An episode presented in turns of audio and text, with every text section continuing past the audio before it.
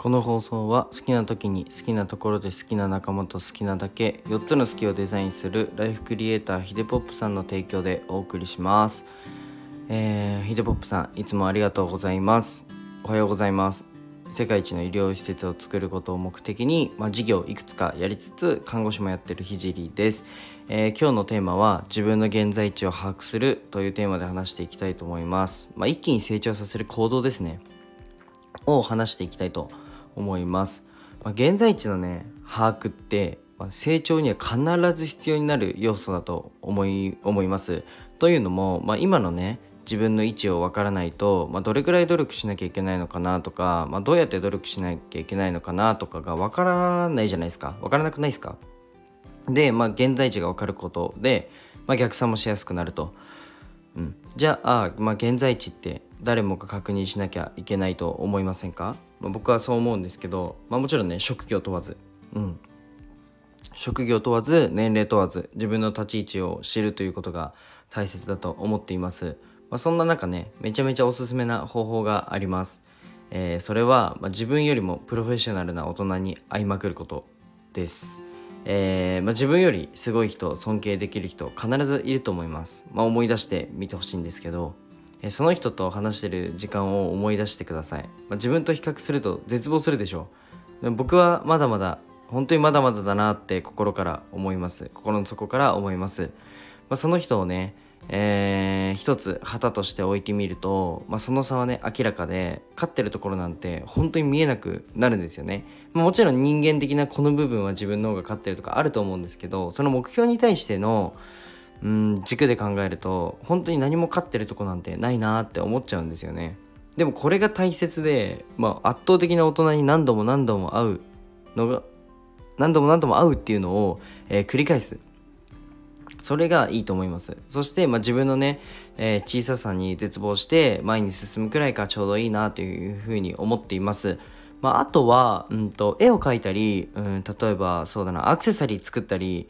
えー、クリエイティブな活動をしている人にめちゃめちゃおすすめなのが、まあ、インスタはもちろんね、や、やる、絶対やるべきなんですけど、あの、ビジュアル重視の SNS なので、えー、クリエイターさんはね、絶対にあのリサーチでインスタは必須だと思うんですけど、まあ、SNS だけじゃなくて、美術館に実際に足を運んだ方がいいです。リアルでね、見るのは、うん、写真とは全く違いますね。どの、例えばなんですけど、どの位置に、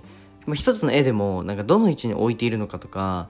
えっと、どどこに空調を置いあの設定しているのかとか置いているのか。なんか美術美術さんっていう職業は、うんと、そういうことを考えて作品を展示しています、まあ、それを肌でね体験してみると自分の作品のクオリティはもちろんなんですけど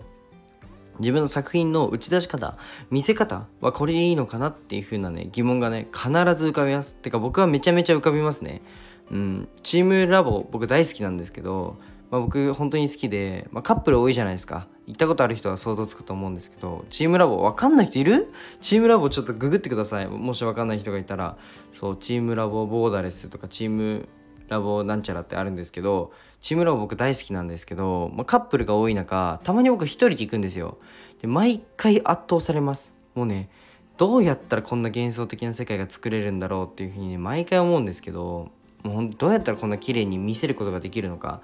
本当に考えまくるんですけどやっぱりね自分の作品とは違うんですよね。まあ当たり前ですけど、うん、予算の書き方ももちろん違うし、うん、